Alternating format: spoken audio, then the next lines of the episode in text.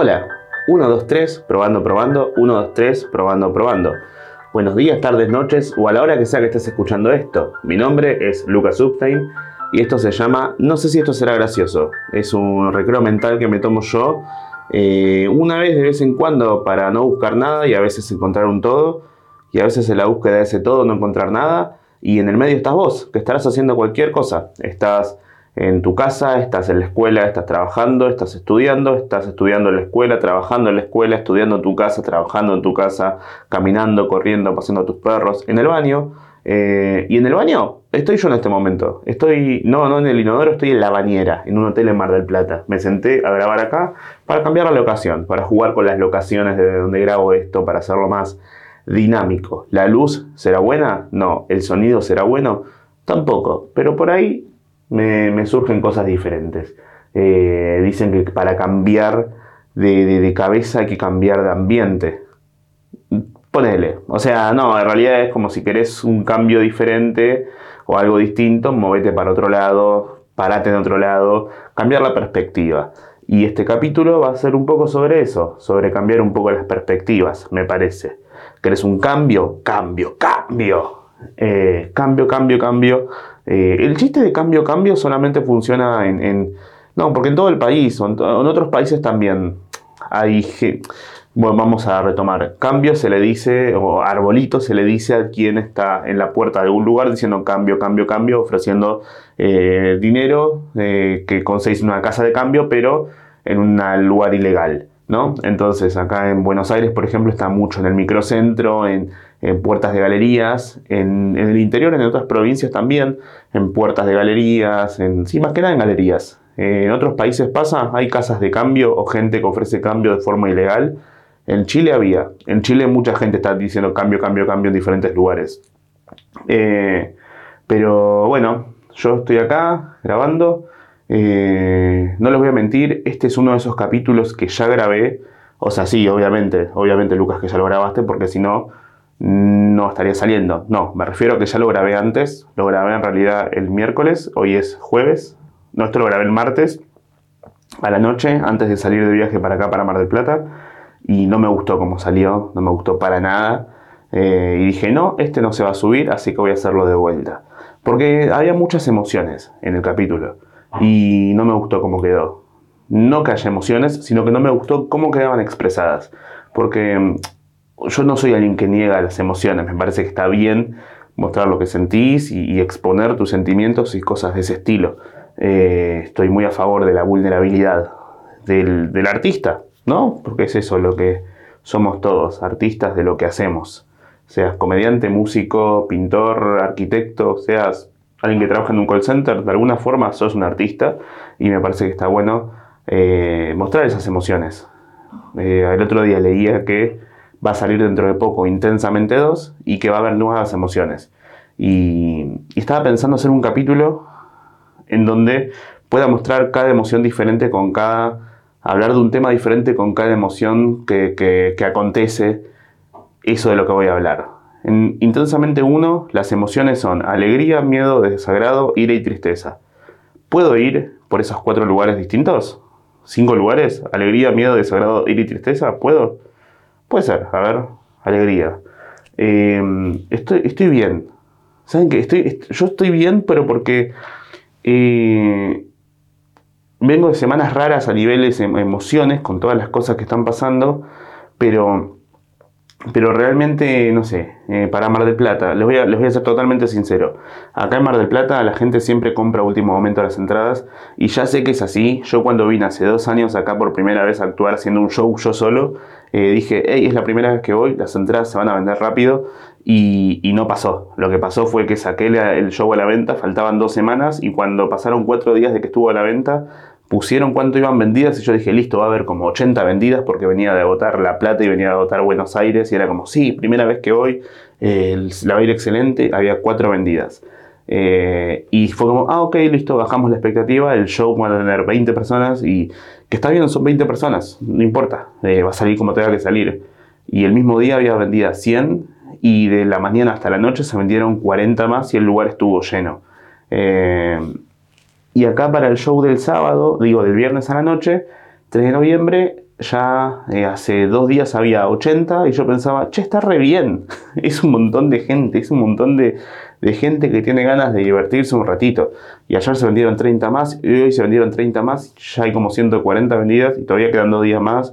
Y estoy paseando por Mar del Plata y es algo hermoso poder venir un par de días antes, disfrutar, caminar por un lugar en el que yo supe ser feliz algún momento, entonces es como volver a ver estos lugares y caminar y, y pararte en el medio de la playa y mirar a, hacia, hacia, la, hacia la costa, hacia los edificios y, de alguna forma mirarte a vos caminando de chiquito en esos lugares y acordarte yendo con tu abuelo y, yendo por ahí eh, o, viéndote a vos, eso viéndote a vos, ¿no? Es eso, es algo lindo y me re gusta y de repente el sábado, siendo totalmente honesto, voy a Bahía Blanca, que es un lugar que ya de por sí es complicado a veces llevar gente, no llevar, que la gente vaya, y es un día que es marcha de orgullo, partido de boca y...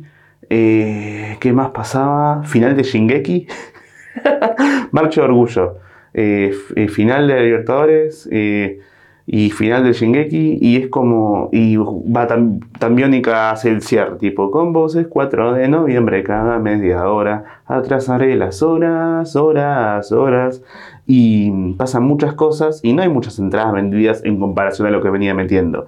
Es un lugar que entran como 300 personas y hasta ahora creo que hay 40 o 50. Y saben que en otro momento eso me hubiera preocupado un montón, pero en este momento estoy tan feliz, estoy con tantas ganas de hacer el show, porque he tenido un par de shows que no he disfrutado para nada y me pone mal cuando no disfruto un show. Y digo, pará, hay gente que quiere ir a reírse, hay gente que quiere venir. Y yo con todos los momentos que estamos pasando, como que es un lugar donde me siento bien y me gusta subir al escenario, entonces haya 1200, haya 300 como posiblemente haya el viernes, o haya 45 o 60, es gente que tiene ganas de venir a reírse un rato conmigo y eso lo disfruto un montón, entonces estoy con un montón de ganas. Eh, es eso, es como me encuentro feliz de, todo lo que está pasando, de, que allá vaya como dos años enteros haciendo gira por todo el país y en otros lados y que la gente siga queriendo venir y que mm, en Mar del Plata ayer bajo del micro, unos chicos me miran, hey, le digo, hey, ¿todo bien? Eh, y, son muy buena onda, son la verdad que re buena onda, unas chicas dicen, ¿vos sos Lucas Subtain? Sí, soy Lucas Subtain. Y, y vienen y me saludan, se sacan una foto, estoy saliendo del lugar, un chico grita, ¡Vos! ¡Eh, Lucas Lu Epstein! Eh, medio raro el chico, pero buena onda. Eh, y fuimos a caminar y a comer por acá. Y nuevamente me vi a mí todo el tiempo. Em, y, pensar qué lindo poder volver en un momento de adulto y no tener que estar pensando en ya me tengo que ir, que es lo que pasa muchas veces cuando me voy de viaje a un lugar, que voy a una provincia o a un barrio o lo que sea y no conozco nada más que el café de la estación de servicio eh, acá no, acá pude venir y estoy acá disfrutando, grabo esto y después voy a salir a comer y a caminar y otra vez estar en la playa, grabar cosas, estar dando vueltas, es algo que disfruto un montón. Eh, lo único malo que pasó fue cuando, fue cuando ayer me estaba sacando una foto con un lobo marino, no con posta, sino con la estatua del lobo marino, la histórica estatua de los lobos marinos de acá de Mar del Plata, para subir a mis redes. Y eh, mientras me estaba sacando la foto, había dos chicas que estaban a 3, 4 metros míos, de más o menos unos años menos que yo. Entonces van y dicen, eh, escucho como que una dice, ¿ese no es Lucas Substein? Y yo como que escucho eso y, miro de costado y hago con la voz tipo, no, no soy. Y tengo acá, justo cuando la foto la sacaron, era como un mini video, tengo la reacción de la chica para que vean lo mucho que me asustó su reacción. Eh, pero necesito que escuchen para, entender el porqué del susto. Eh, a ver, esperen que acá entro. A ver, ¿dónde está? Acá, a ver. ¿Es esta? No, acá. Yo acá le digo, no, no soy. No, no soy. Y la reacción de la chica fue esto. No soy. sí, sos Lucas Uptain A y viene gritando, me abraza saltando, que yo no soy anti abrazos o algo por el estilo, soy anti que alguien venga y que un desconocido me toque y salte ante mí y sea como ¡ah! Si fuese un niño o un abuelo, igual me daría ganas de pegarle una piña de tipo, ¿qué te pasa? Un poco de respeto y, distancia personal. Eh, entiendo que lo hizo con cariño, pero vino y lo hizo y, estaba con la amiga, novia, no sé lo que era, y le dice, es Lucas Upstein. Y le dice, ¿sabes quién es? No, no sé quién es. ¿Cómo no sabes quién es? No, no sé quién es. ¿Cómo no sabes quién es? No, no sé quién es. Y ahí un poco me, era como, bueno, basta, por favor. ¿Podés, podés parar? ¿Contar un chiste? No. Eh, hacerla reír. No sé, hacer reír, tipo así como de la nada. No, no está bueno. No, no, no, no. Como que me asustó un toque, me quise, me quise ir de ahí. Estaba pensando, bueno, chau, me voy. Eh, que me pasa eso cuando me siento medio presionado por la gente, como me quiero ir. Y, es, lo peor es que es algo que me está pasando mucho ahora, estos últimos meses de, o este mes particularmente. ¿A ustedes les pasa también que están medio como en, en cualquier a nivel mental? El otro día lo hablaba con la psicóloga, como que pasan tantas cosas a nivel país y a nivel mundo que es muy difícil pensar en un futuro cuando y, tener fe en un futuro cuando el presente es muy vertiginoso y tenés que todo el tiempo estar acá porque si no estás acá y te, fuiste 10 segundos, ya está, te perdiste todo y es muy difícil volver a estar eh, entendiendo la, realidad una vez que te perdiste todo lo que está pasando, ¿no? No es un poco, a mí me pasa que, que, y eso que yo, yo cuento chistes, ustedes que no sé lo que hacen, y no lo digo para que vayan y comenten eh, tipo y para algoritmo, no, no, ¿a qué quieren mandarlo por Instagram? Mándelo por Instagram, pero a lo que yo me refiero es que yo, que mi vida técnicamente parecería simple porque cuento chistes, me cuesta un montón poder eh, despegarme de la realidad y del día a día porque tengo que estar atento a todo, estoy atento a todo porque cada cosa que yo cuento y digo está atravesada por la realidad y no puedo hacer de cuenta que no está atravesada por la realidad. Entonces, y yo mi cabeza la nutro con, con, no la nutria, la nutro con la realidad. Y como todo el tiempo pasan cosas, no puedo soltar el, día a día. Y como no, puedo, no, no, me puedo sentar a ver una película, una serie o algo tranquilo porque estoy pensando en todo lo que va a pasar a futuro y como pienso en todo lo que está pasando a futuro y en el presente ya pasa un montón de cosas, es un montón, es difícil de procesarlo y termina pasando lo que no quiero que pase y es que lo que repito y repito y repito y repito es lo mismo todos los días y no me gusta, me siento que se me atrofia el cerebro y, me pone mal y me termino sintiendo eh, eh, como, como, totalmente un mal eh, artísticamente y siento que no progreso. Y si no progreso, me quedo estancado. Y si me quedo estancado, tiene lógica que alguien decida no venir a verme porque dice, si está entangado, eh, no, entangado. Uy, no, está entangado, no lo voy a ver. Mm, está entangado, lo voy a ir a ver. Y ese es mi mayor como miedo. El, estancamiento a nivel eh, artístico, mental. Es, la cosa más grande que le debe pasar, o que a mí me pasa personalmente, es el miedo al estancamiento. Eh, y también me asusta el presente y el futuro. Yo jodo mucho con que el mundo necesita reír. Pero tiene que haber un mundo para que la gente se ría. No puedo hacer chistes sobre la nebulosa. O sí, no lo sé. Tal vez sí. ¿A ustedes les pasa? Eh, si a mí me pasa que termino los días a veces acostándome y diciendo, Dios, lo, mucho que pasó en el mundo, no, no quiero que pase tanto. A veces necesito que haya un capítulo de relleno, ¿no les pasa? ¿Les pasa a ustedes que necesitan capítulo de relleno, como un día en el cual decís, hoy no pasó nada, ay, qué bien que no pasó nada?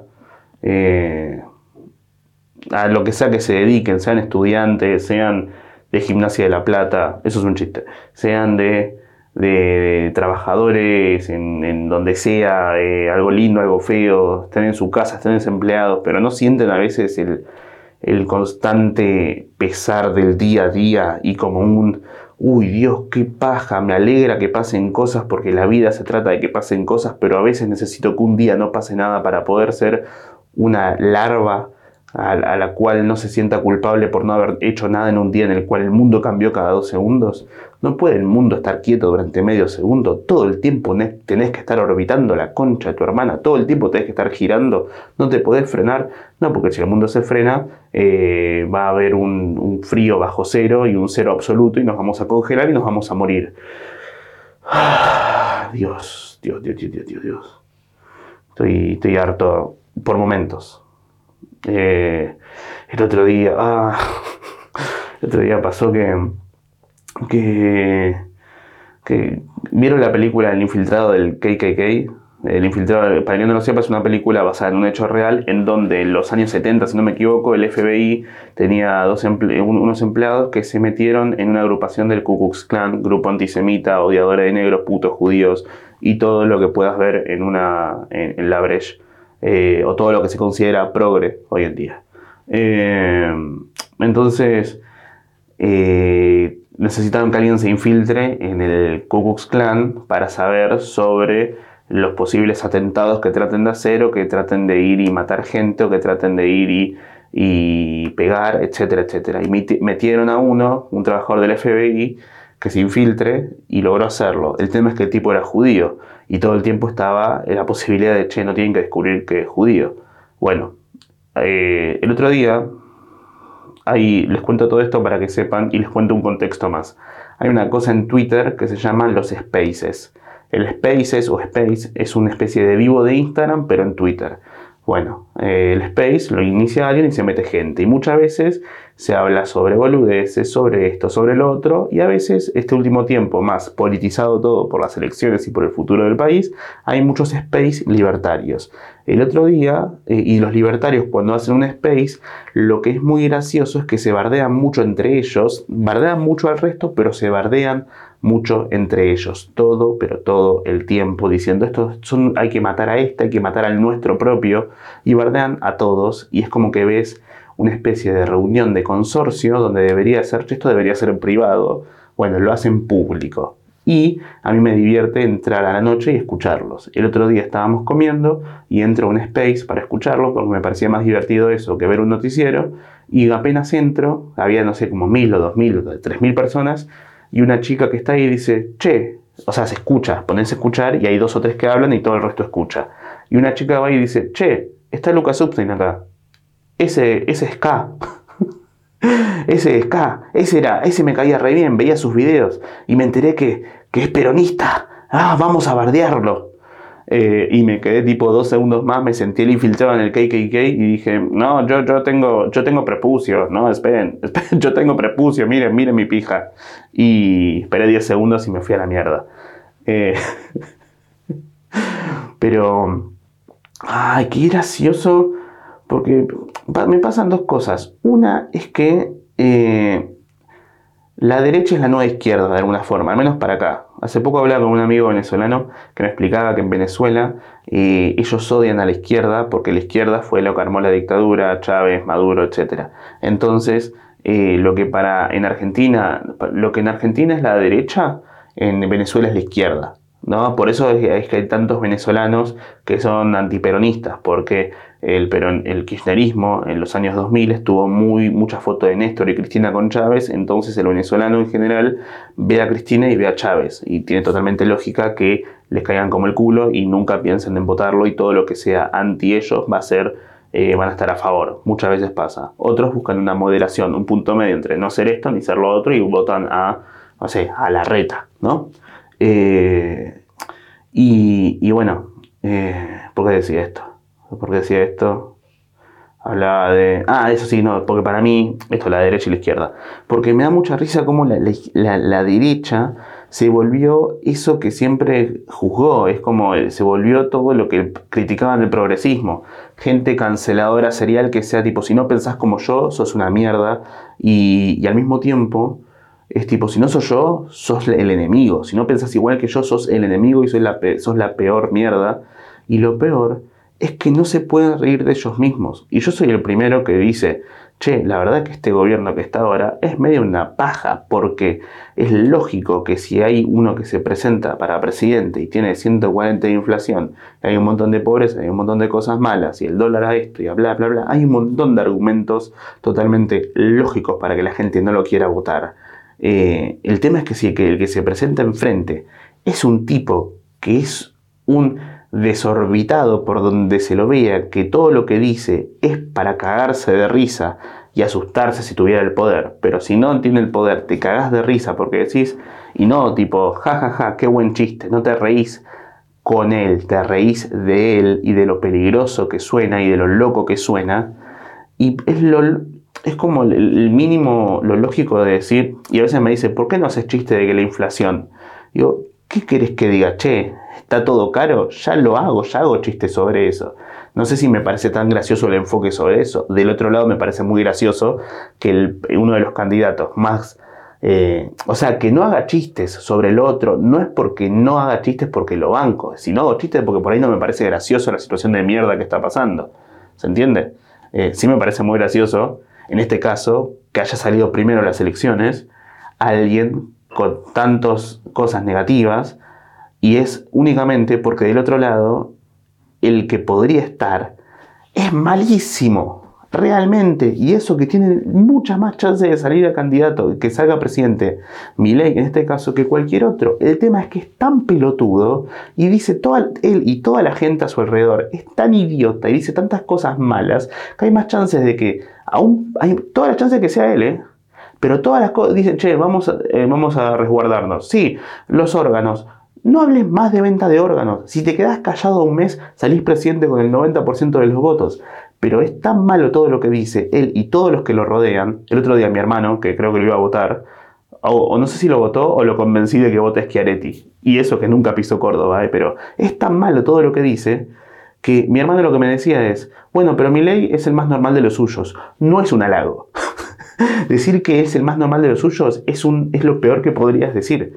Entonces pensá que es tan malo él y todo lo que dice alrededor que inclusive gente dice, che, ok, la actualidad argentina es una verga.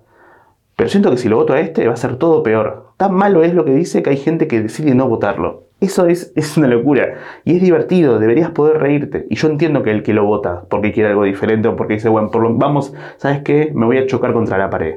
Entiendo que vos lo digas. Ahora, que lo diga el mismo candidato, o el que lo apoya, o que vaya ahora con este y se dé vuelta, y al que le dijo hace dos días, vos sos una montonera tira bombas, y ahora le diga, no, no, nos hablamos respetuosamente y somos dos señores que nos pusimos de acuerdo.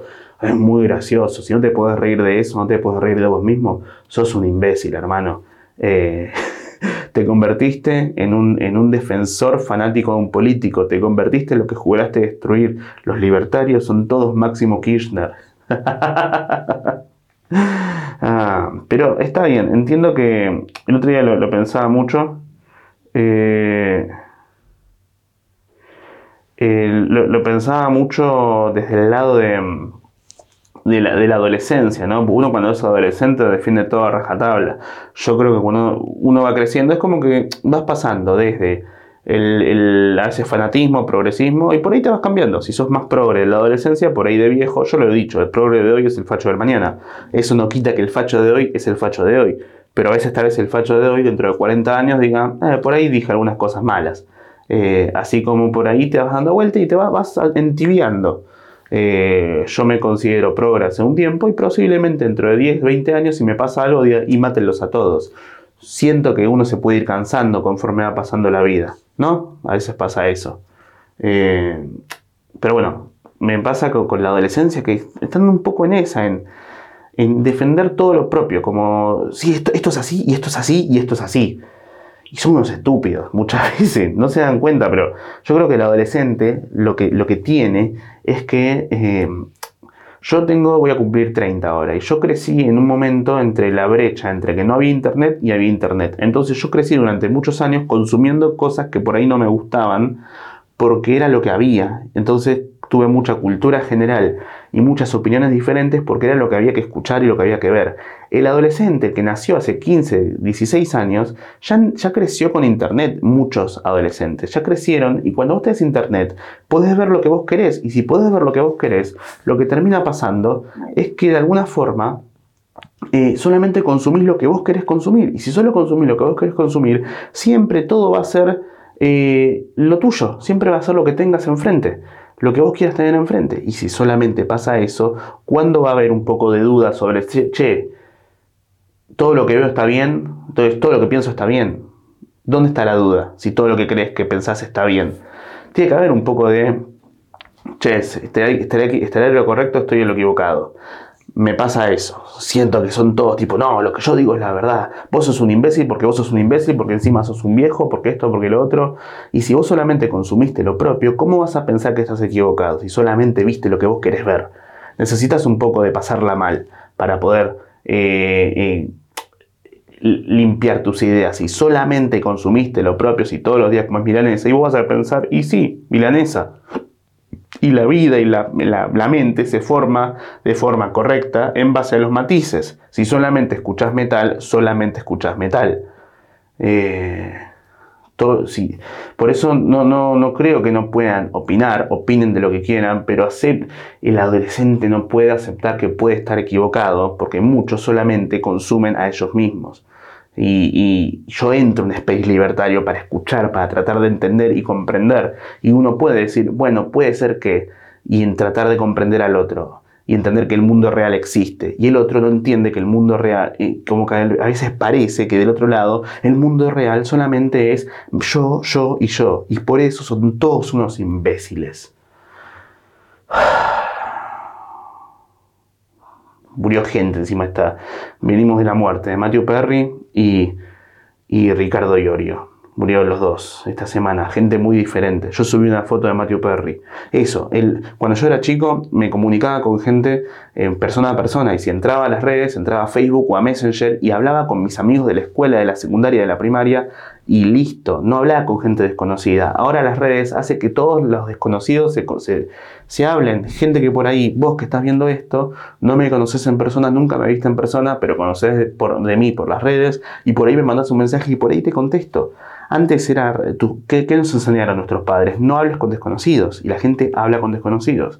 El otro día murió Matthew Perry, eh, un actor, comediante de la concha de la lora, yo crecí viéndolo durante mucho tiempo en Friends y marcó el tipo de humor de mucha gente y en base a eso lo que terminó pasando es que muchos nos pusimos tristes. Esto fue el sábado pasado. Cuando me entero, subo una foto de la Instagram, eh, agarrando un disco una escena muy conocida de Friends. Eh, y cuando lo subo, una piba me contesta, uy, justo subiste eso, ¿sabías que se murió el, el chabón de la foto? El chabón de la foto. ¿Cómo vas a hablar así? Tipo, ¿no te pegaron tus padres?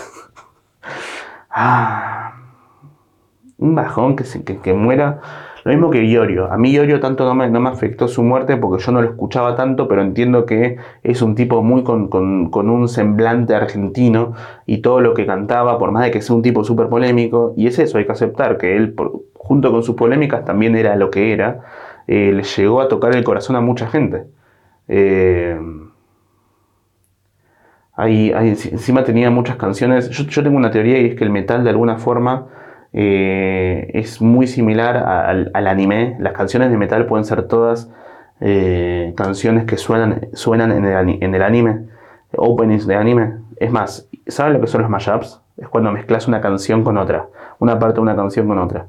Y estaba pensando que hay una canción de Alma Fuerte que se llama Tú eres su seguridad, que si la mezclas con Ángeles Fuimos de Dragon Ball, podría sonar a, un. podría ser un buen opening.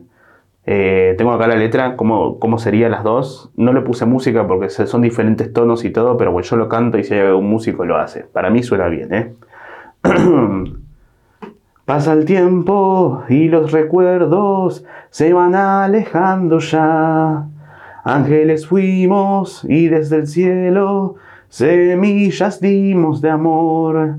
La tristeza de este mundo se borró y viendo el cielo azul, la amistad y el amor siempre brillaron y hoy también lo harán. Mis alas no tengo, desaparecieron ya, pero conmigo tengo aún el poder. Mata el miedo que guarda el animal Limpia el cuerpo, pues dentro de él estás. Si buscas libertad, ya no andes por fuera. Hombre de mil nombres, nace ya, nace ya. Mata el miedo que guarda el animal. Limpia el cuerpo, pues dentro de él estás. Va, ¿no? Va, a mí me suena, bonito. Va, para mí, ¿eh? Yo creo que puede ir. Y la muerte de Matthew Perry. Me, pone. Me pone mal la muerte de, de él porque veo la cantidad de gente que. Que, que él cuando muere se llena de un montón de cariño de gente. El otro día Maradona lo decía. Va, hace unos años en un video Maradona Ivy decía, eh, todos cuando mueren son unos genios. Todos son los más lindos, los más graciosos, los más bonitos, los más capos, los mejores músicos. En cambio yo no quiero ser el mejor, yo estoy vivo, yo vivo. Eh, y es muy común en el mundo que se dé cariño cuando alguien ya no está más. Eh, y, yo no soy de creer en el más allá. Entonces, eh, me pone mal pensar en que alguien que hizo tantas cosas, que marcó e hizo sentir cosas a tanta gente, no pudo recibir en vida todo ese amor que la gente sentía por él. ¿No? El, hecho de, de ir y decir, che, gracias por lo que hiciste en vida y decírselo en persona, gracias, te agradezco un montón. Eh, aunque no lo lea, de que la gente se lo haya expresado. Ojalá haya podido recibir, ojalá hayan expresado eh, toda su vida lo importante que fue. No está bueno esperar a que alguien no esté para decirle lo que sentís. Porque cuando ya no está, ya no está. Eh, ese es el miedo. Que sea demasiado tarde. ¿Qué estabas haciendo en lugar de decirle al otro lo que sentías por esa persona? Viendo el precio del dólar. Y eso me preocupa. Y, y eso angustia. Pero yo qué sé. Así que andá y llama a tu abuela. Y decirle, che, boluda, se murió Matthew Perry. Sí, yo estoy en, el hospital. Sí, bueno, pero Matthew Perry se murió. Ay, qué mal que no se lo dije.